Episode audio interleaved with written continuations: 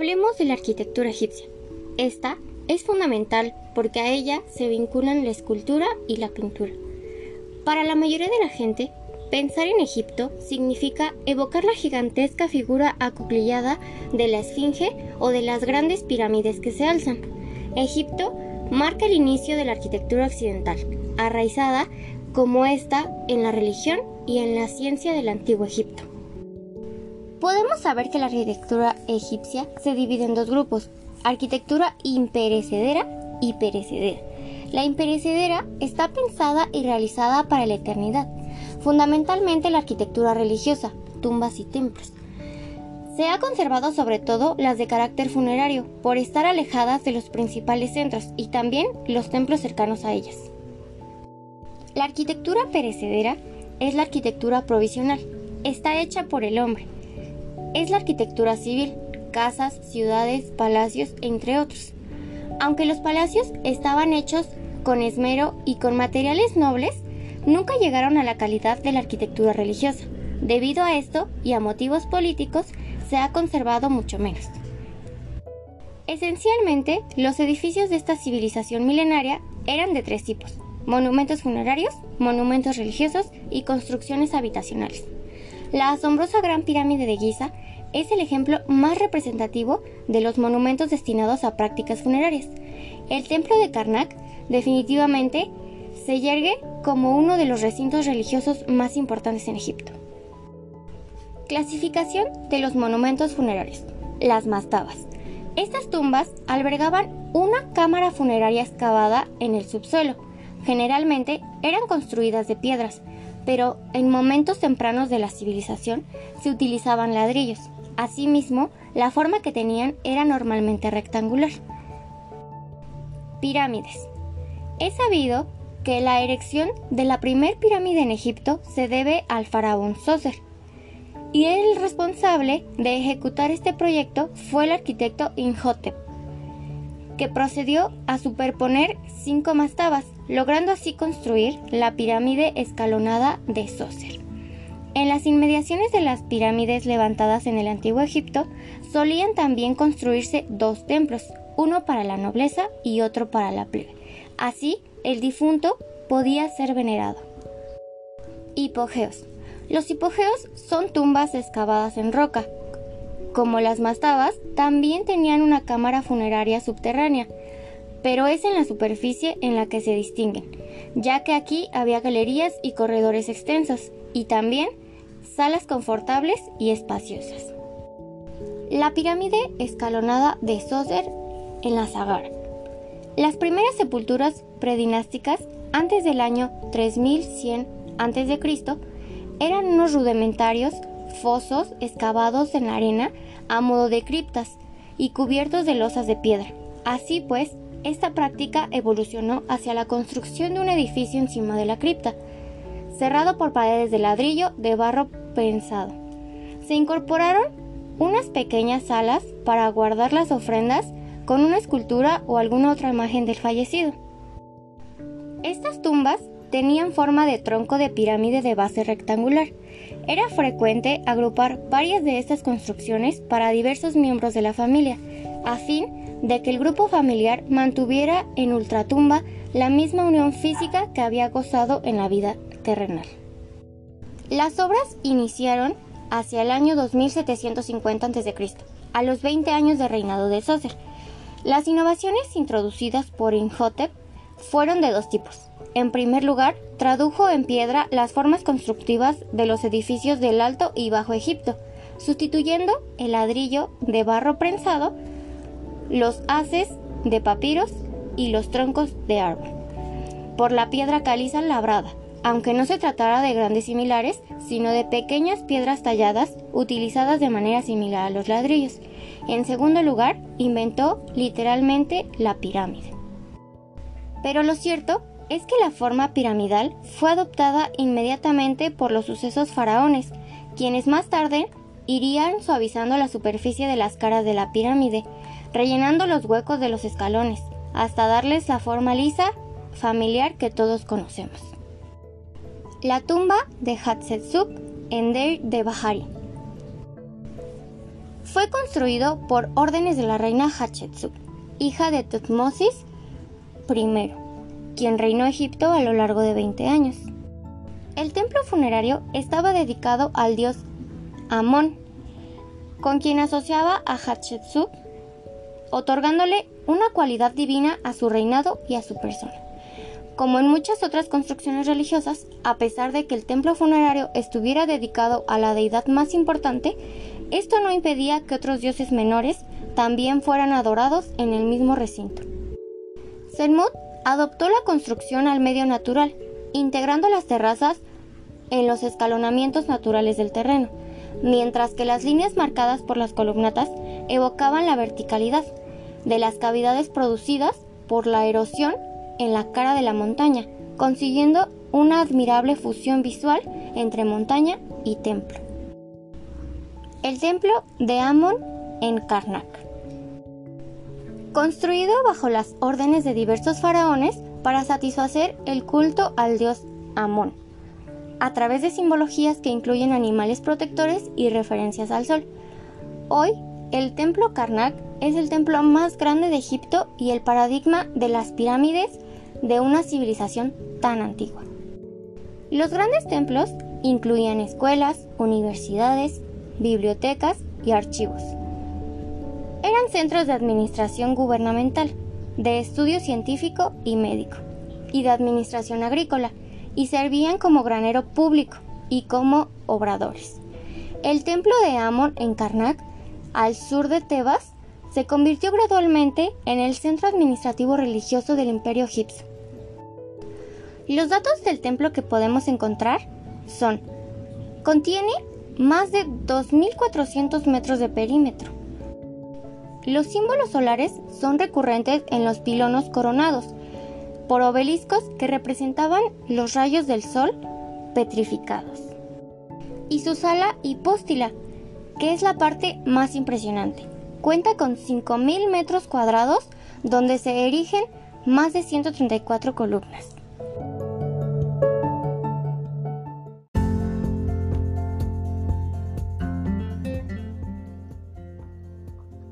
Siguiente subtema es arte y cultura. Los monumentos principales datan de la etapa faraónica. Las construcciones en Egipto estaban fuertemente influenciadas por la religión, por lo que algunas de las construcciones más importantes son templos y tumbas. Los periodos más característicos son los tres imperios, antiguo, medio y nuevo, y la época tolemaica. El periodo antiguo se caracteriza por las grandes construcciones y por una gran carga religiosa, Saqqara, las pirámides de Gizeh o la Esfinge son algunos de los principales monumentos de esta época. En este periodo, todas las edificaciones nos darán sensación de elevación. El Imperio Medio fue una época de menor esplendor que la anterior, ya que fue un periodo de conflictos territoriales. En esta época se introduce el culto al dios Amón, al que se dedicaron numerosos templos. Lo más destacable de este momento es la riqueza en los bajorrelieves. El Imperio Nuevo es el periodo de máximo florecimiento de las artes. La costumbre de enterrar a los faraones y a los particulares en tumbas excavadas en piedra estaba ya muy arraigada, y es precisamente en tumbas o monumentos funerarios donde encontramos algunas de las pinturas y bajorrelieves más elaborados. Las pirámides de Gizeh son las únicas supervivientes de las siete maravillas del mundo antiguo. Esas pirámides fueron construidas unos 2500 años antes de Cristo y todavía sigue siendo un misterio el método constructivo. Esto ha dado lugar a numerosas teorías, aunque parece ser que la más aceptada ha sido la construcción con rampas o palancas para la elevación de bloques. Se piensa que su forma pretendía capturar los rayos solares, de manera que se formara una pirámide de luz que se superpusiera a los bloques de piedra. Para situar las pirámides se tenían en cuenta complejas fórmulas astronómicas que simbolizaban el discurrir del cauce del Nilo en el eje norte-sur y el curso del Sol en el eje este-oeste. Las pirámides fueron concebidas como tumbas inviolables para los faraones, que eran embalsamados y enterrados dentro de las mismas, junto con su ajuar funerario. Para proteger el cuerpo del difunto y sus pertenencias, se multiplicaban las dificultades de acceso, con cámaras dobles, corredores, galerías, etc. Originalmente, las pirámides estaban recubiertas por una capa de piedra caliza. Con el tiempo, esta cubierta se ha ido perdiendo y ha sido utilizada para otras construcciones, por lo que la piedra que queda expuesta no es la original, sino una piedra más blanda. El complejo se compone de tres pirámides, la de Keops, la de Kefren y la de Miserinos. La pirámide de Keops es la pirámide más grande y antigua de las tres, con una altura original de 146 metros y más de 2.3 millones de bloques de piedra. Cada bloque tiene un peso estimado de unas 2 toneladas y media. Se considera el edificio de mayor volumen realizado totalmente en piedra desde la entrada, en la cara norte, se accede a un pasadizo descendente que después de unos 20 metros conduce a otra galería, esta vez ascendente que conduce a la cámara del rey. Dentro hay también una cámara de la reina. La pirámide de Kefren, hijo de Keops, parece más alta que la anterior, pero no lo es. Esto se debe a que está situada en un terreno más elevado que la de su padre. En esta pirámide todavía queda algo de la capa de piedra caliza que recubre el exterior. Esta es algo más sencilla que la anterior, pero se considera la mejor conservada de las tres. La pirámide de Misterinos. Esta pirámide es la más pequeña de las tres y se encuentra algo deteriorada. En su interior hay una pequeña cámara y un grupo de habitaciones contiguas. Con sus 62 metros de altura sigue siendo grandiosa y espectacular. La Esfinge es una monumental escultura de 70 metros de largo y 20 metros de altura. Representa la inteligencia humana unida a la fuerza del león. Data del reinado del faraón Kefren y se cree que probablemente muestra sus rasgos faciales y lleva el tocado real. La Esfinge es un misterio y ha tenido numerosas interpretaciones a lo largo de los siglos desde un ídolo viviente para los antiguos egipcios a la representación del saber oculto para los griegos. Recientemente se ha descubierto que el 21 de marzo de cada año, un rayo solar se alinea en la cara de la Esfinge. La Esfinge ha sido objeto de numerosas restauraciones desde tiempos romanos hasta la actualidad. La escritura. Los egipcios creían que la escritura era un regalo de los dioses. Las únicas personas que sabían escribir eran los nobles y los jefes del ejército.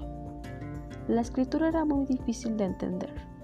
Estaba llena de imágenes y símbolos religiosos. Al principio solo se escribía en las piedras y en las tumbas. Después aprendieron a elaborar papiros. Un papiro es un tipo de papel hecho con plantas que se utilizaba para dibujar y escribir. La pintura. Los egipcios utilizaban la pintura para decorar sus casas. También pintaban para adorar a los dioses.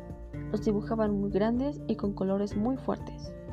Dibujaban escenas de guerra, situaciones del día a día, como por ejemplo la recogida del trigo.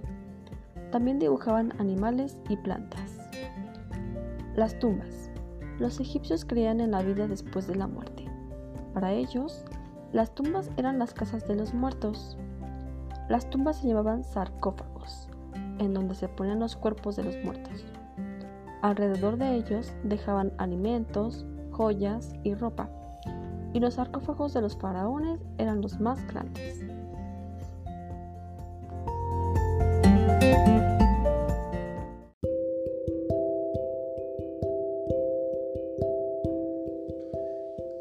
Paisaje de Egipto Egipto es el Nilo y para comprender su tierra, sus gentes y la arquitectura que construyeron, es preciso entender primero al río. El río proporcionó a los antiguos egipcios tres estaciones del año. La de la inundación de junio a octubre, en la estación siguiente de noviembre hasta febrero cuando los campos empezaban a emerger de las aguas, se procedía a la siembra y finalmente la sequía, época en, que se recogían las cosechas. La palabra Nilo proviene del griego Neilos, derivado de una antigua raíz que significaba valle del río. Los egipcios llamaron a su país Kemet, que significa la tierra negra. El desierto, que se extendía hacia el este y hacia el oeste, para ellos dio significado a la tierra roja. Egipto estuvo siempre protegido por el desierto que se extendía a ambos lados de su territorio, al sur por las montañas y cataratas, y al norte por el mar Mediterráneo. Por esta razón, los antiguos egipcios no contenían de un ejército permanente. Cultura de Egipto. La mayoría de sus numerosos dioses representaban fuerzas de la naturaleza y sus imágenes aspectos humanos o animales. Durante el imperio antiguo, de la tercera a la sexta dinastía, tuvo una situación suprema el dios Ra, el dios del sol, representado por lo general como una figura humana con cabeza de halcón, sobre la cual ostentaba el disco solar. Durante la dinastía tebana, el dios de la capital, Amón, asimilado al dios del sol, Amón-Ra, Osiris, descuartizado por su celoso hermano Set, y repartidos sus restos por todo el país. Fue recompuesto y devuelto a la vida por su hermana y esposa Isis. Los egipcios creían en una vida sobrenatural, parecida a la divina y basada sobre cuatro principios distintos. El Ka, conjunto de cualidades divinas que daban vida eterna. El Ba, un concepto cercano al nuestro de alma. Durante la vida era el principio de energía del hombre. Al morir, éste volaba hacia el otro lado del mundo a juntarse con el Ka. Los otros dos aspectos de la vida sobrenatural de los egipcios eran el Aj, símbolo de la fuerza divina, y el Sekham, un concepto muy cercano al Ka. Los entierros en esa época se realizaban rodeando los cuerpos de los útiles, objetos y recipientes con viandas que el difunto iba a precisar en el más allá. Por otra parte, en ese entonces, el ladrillo de barro prensado, un material de naturaleza hemífera fuese el material comúnmente empleado en la construcción de las viviendas de la gente, pues se tratase de campesinos, nobles o faraones. El sillar de piedra, un material eterno, se destinó a los dioses y de los difuntos a partir de la tercera dinastía. Historia de Egipto Hacia el año 5500 a.C. aparecen los primeros poblados a lo largo del Nilo. La arquitectura popular se basa en el ladrillo de barro prensado reforzado con paja razonablemente duradero, en un clima que presenta muy poca precipitación anual, de manera que muchos de esos edificios han estado en buen uso de, durante 4.000 años. Las pirámides de Gizeh. Los historiadores de la antigüedad aparecieron el carácter especial de las pirámides. De hecho, le concedieron el privilegio de figurar en primer lugar entre las siete maravillas del mundo. Las caras de cada una de las imponentes masas pétreas están perfectamente orientadas a los cuatro puntos cardinales. Si bien la primera se construyó de mayor tamaño, dirigida por Keops, el segundo faraón de la cuarta dinastía, aproximadamente entre los años 2680 y 2560 a.C. La siguiente, inmediatamente al sur de la anterior, fue construida por el hijo de Keops, Kefren, el tercer faraón de la cuarta dinastía. La pirámide central, el faraón Miquerinos, hijo de Kefren, construida la tercera y más pequeña de las tres. Con base a la construcción de las pirámides, la pregunta formulada fue, ¿cómo izaban las piedras para pasar de una hilada a otra? No existe ningún relato de la época sobre cómo se construyeron las pirámides, ni cuántos hombres emplearon en ello. Según los datos recogidos por Herodoto sobre el asunto, dos mil años después, para construir la pirámide de Keops, se emplearon 100.000 hombres en periodos de tres meses y la construcción duró 20 años. La mayoría de los obreros trabajaban durante la época alta de la inundación cuando había que suspender las tareas agrícolas. Por otra parte, la cuarta dinastía fue una especie de edad de oro en el país, un periodo de paz, seguridad y abundancia. Esta interpretación viene alabada por la palabra Emer, significado pirámide en egipcio. Pirámide es una palabra griega. En los jeroglíficos egipcios, el prefijo M significa lugar o instrumento. El carácter R tuvo significado a un lugar de ascender. Se escribía con un símbolo que parecía una escalera hasta la actualidad. Arquitectura egipcia tardia. La aceptación de modificaciones muy grandes, casi imperceptibles, de la forma arquitectónica a lo largo de casi 2700 años, pues si bien el mundo dejó de ser concebido como algo inmutable, que seguía un ciclo permanente recurrente, ni siquiera los templos estaban ahora construidos por los faraones egipcios, sino por los gobernantes griegos instalados en el trono por el conquistador Alejandro. El mundo estaba cambiando y las reglas fijas de la arquitectura empezaban a reflejar esos cambios hasta el ahora. Una arquitectura de la permanencia. Durante 31 dinastías y más de 2700 años, la arquitectura egipcia solo experimentó cambios realmente sutiles.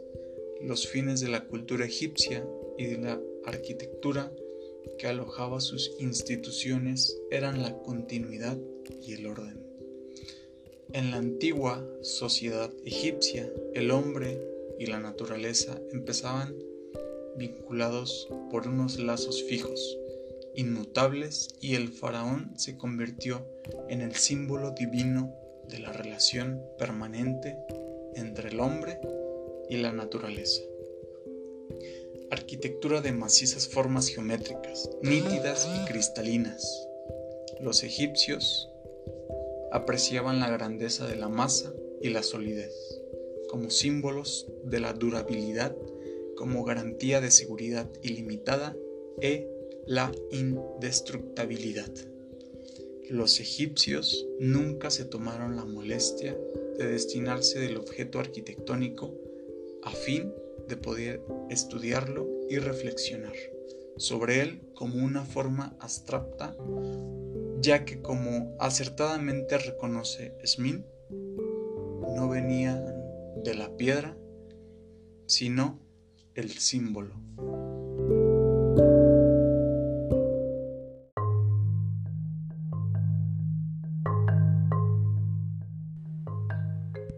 El sistema económico de Egipto estaba basado fundamentalmente en la agricultura decrecida, en las tierras fértiles de las orillas del Nilo.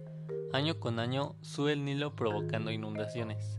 Empieza a subir en junio y llega a su nivel máximo en octubre o noviembre.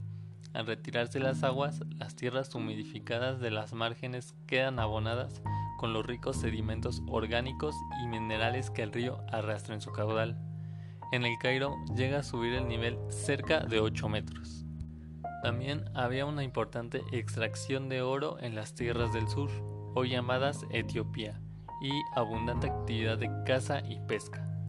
En la cuarta dinastía el único censo obligatorio era el de los ganados. Las tierras, con todos sus productos, pertenecían al faraón.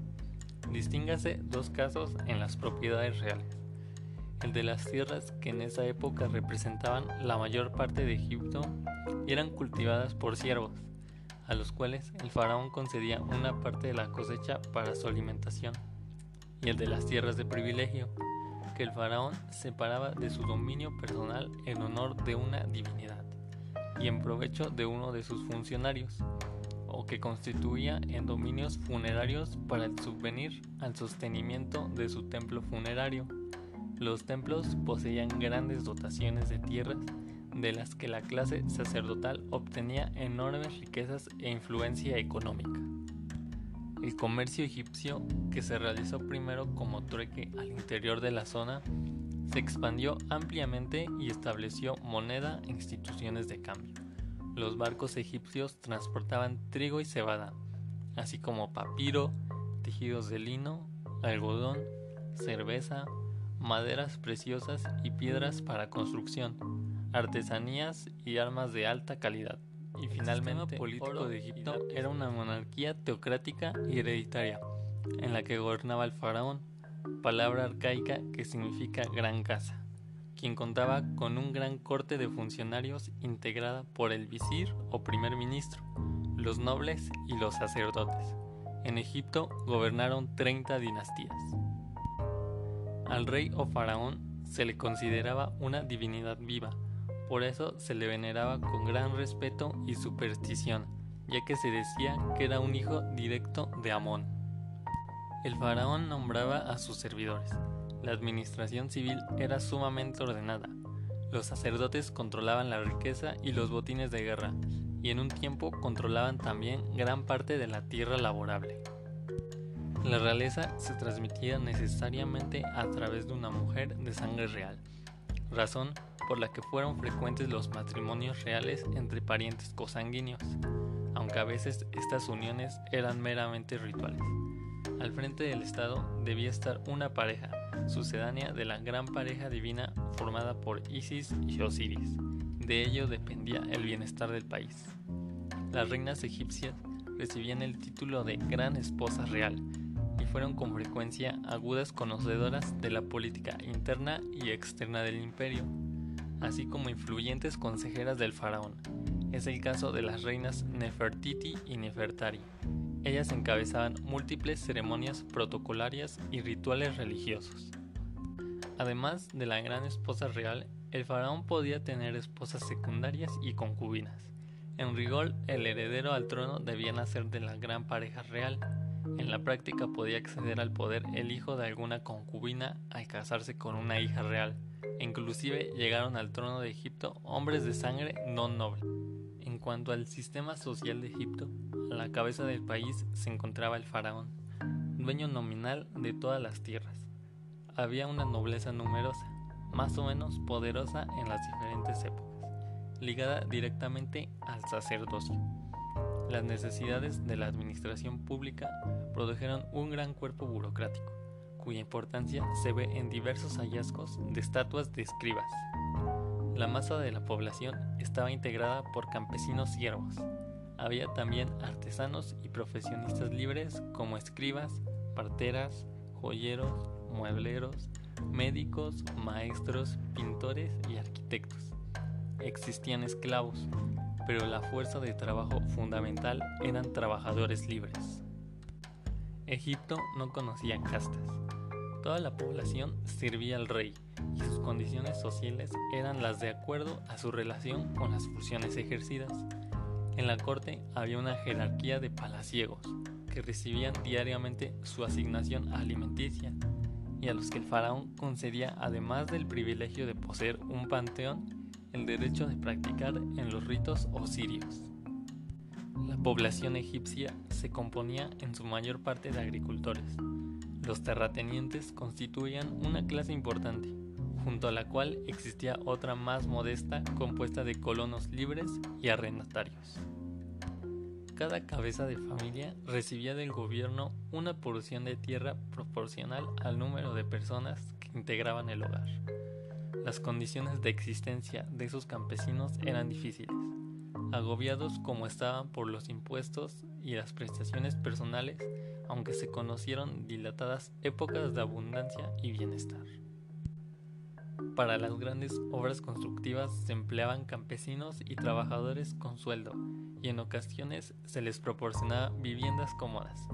De estos barrios de trabajadores se han descubierto varios asentamientos ubicados junto a la zona de construcción. La población de las ciudades gozaba de mayor libertad y estaba exenta de la obligación de las prestaciones personales.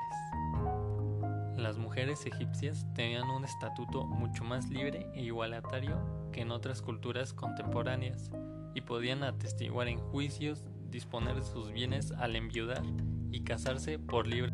Heródoto ya constató que los egipcios son los más religiosos de los hombres. Se puede considerar la religión egipcia bajo dos aspectos, el cultivo divino propiamente dicho y la religión funeraria. El dios fundamental y omnipotente era Amón, el dios que se creó a sí mismo y que nació de él mismo. De él nacieron los dioses del cielo y de la tierra. Osiris e Isis representaban la gran pareja primigenia, Giorus, el halcón sagrado, cuyo enorme ojo vigilaba el mundo. De gran importancia era la diosa Mahat, que representaba por una pluma quien constituía la regla, el orden debido del mundo y que el faraón era el encargado de mantener y respetar en primer lugar. Set era el señor de las tinieblas, pero también del fuego de la vida, de la fuerza. Al Nilo se le adoraba como un dios de vida. La crisis anual se iniciaba con lágrima de Isis, a la muerte de su amado Osiris, y a quien ella resucitó mediante conjuros de gran esposa. Se encuentran otros dioses como Fat, de los artistas, artesanos y arquitectos, Anubis, Tot, Min, Nekbet, etc. Algunos animales también eran adorados como símbolos de deidades, el gato, el halcón, el toro, el cocodrilo, etc. El periodo Saita fue sumamente supersticioso al respecto. La creencia fundamental en la religión egipcia fue de la vida después de la muerte. Anubis era el dios del embalsamiento. Este acto era uno de los más importantes, ya que el pueblo egipcio creía fielmente en la vida después de la muerte. El embalsamiento consiste en conservar el cuerpo de una persona fallecida, preservando todos los órganos. Al cuerpo se le extraían las vísceras y demás órganos vitales, los cuales se depositaban en cuatro vasijas que se distribuían de la siguiente forma. Primera para vísceras, segunda para órganos como hígado, pulmones, etc tercera para ojos y lengua, y cuarta, la más importante, contenía el corazón y el cerebro, motor de vida y pensamiento. El cuerpo ya vacío se limpiaba y se ungía con aceites bálsamos preparados especialmente para este trabajo. Después se envolvía el cuerpo con vendajes y se colocaban en su féretro, y en la tapa se representaba la figura del cadáver. Los egipcios pensaban que después de morir, el Ka, espíritu o esencia divina, salía del cuerpo e iniciaba su viaje al más allá. Al case le debían ofrecer consuelo, alimentos y sus objetos más queridos en vida, además de una embarcación para su viaje final y las instrucciones escritas en las paredes de la tumba para pronunciar las palabras correctas cuando los dioses le interrogasen en el más allá.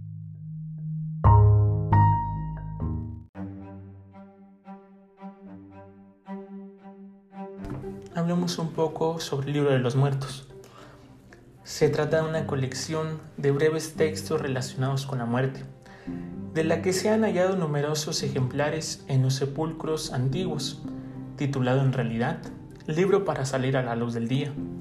Su contenido es muy variado, lo que le da coherencia es el afán de cubrir las distintas etapas por las que se creía que pasaba toda persona después de su fallecimiento. Así, en primer lugar se encuentran las plegarias recitadas durante la ceremonia de sepultura por familiares y allegados. Luego se transcriben las fórmulas de exorcismo y sortilegio que el difunto, después de salir de la momia como si ésta fuera una crisálida, debía pronunciar al entrar al más allá, para superar los diversos obstáculos que le salen al paso responder a guardianes por las puertas que debía atravesar.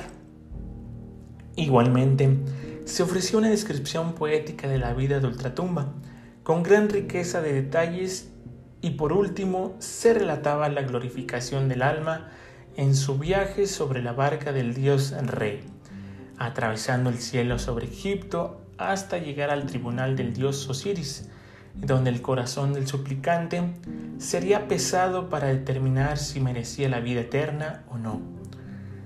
Los egipcios creían que el difunto emprendía un viaje subterráneo desde el oeste hacia el este, como Re el sol, que tras ponerse vuelva a su punto de partida.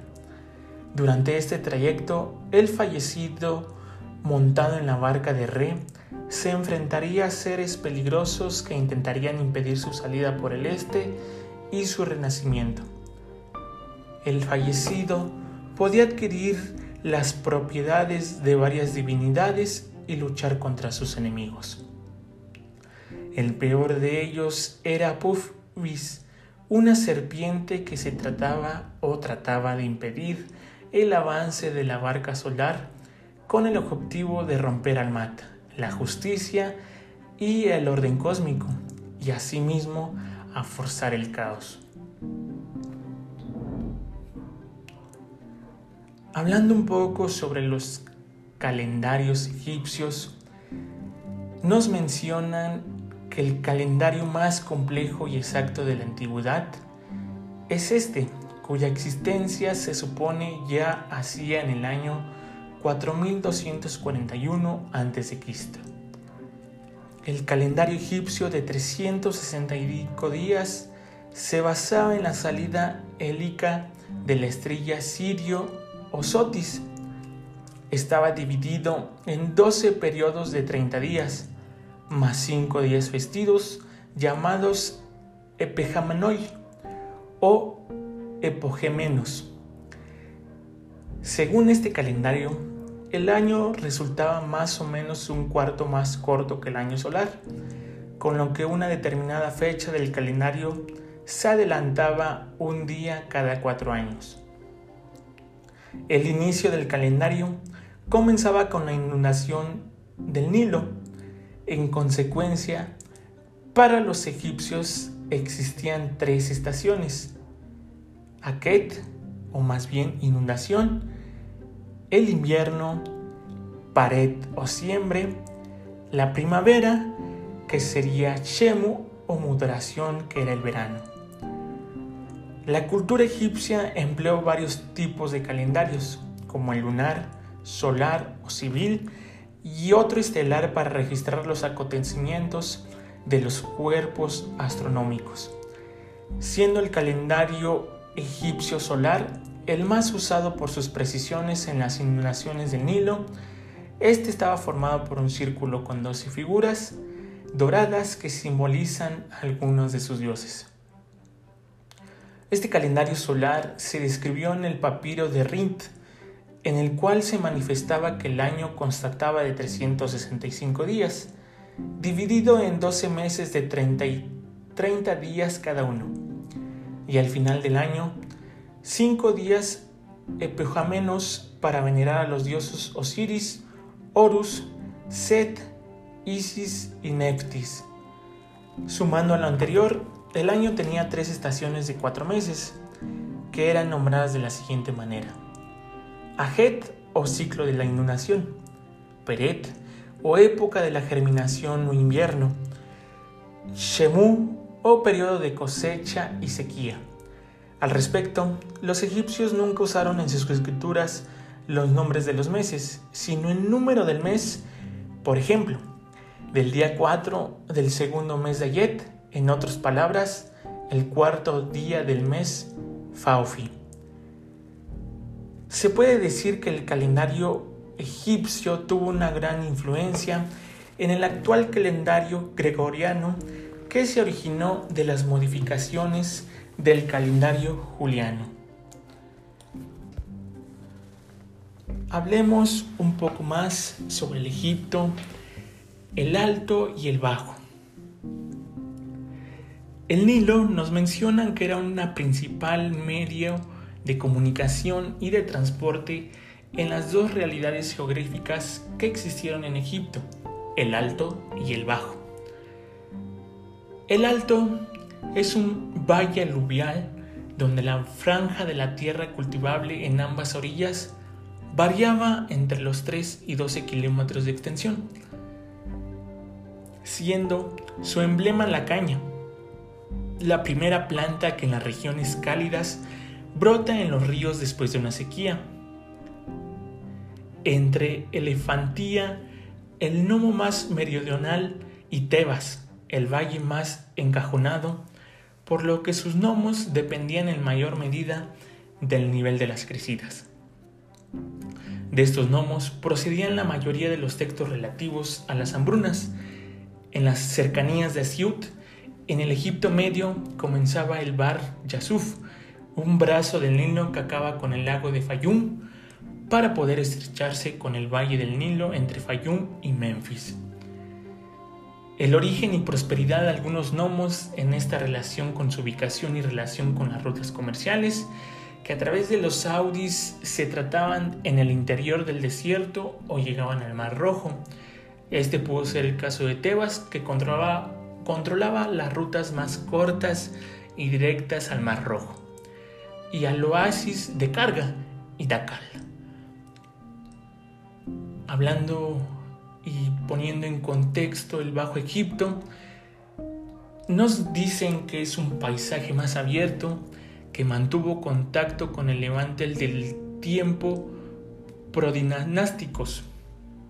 Al delta original llegaban las caravanas comerciales, las poblaciones ganaderas en busca de pastos y grupos nómadas que buscaban asentarse en los textos posteriores a los periodos intermedios que estos son los habituales a las referencias de la llegada durante los sismos, siendo una de las principales acciones que dicen realizar los selles que unifican Egipto al proceder a su expulsión y asimismo proteger las fronteras, expresiones que deben examinarse desde la óptica, desde la justificación política e ideológica, y de no entenderse en el sentido de que el delta oriental fue una constante dura inestabilidad, una delta oriental donde comenzaba el camino de Horus, utilizado por las expediciones comerciales y militares para acceder al Levante y que en él existían pequeños enclaves y fortalezas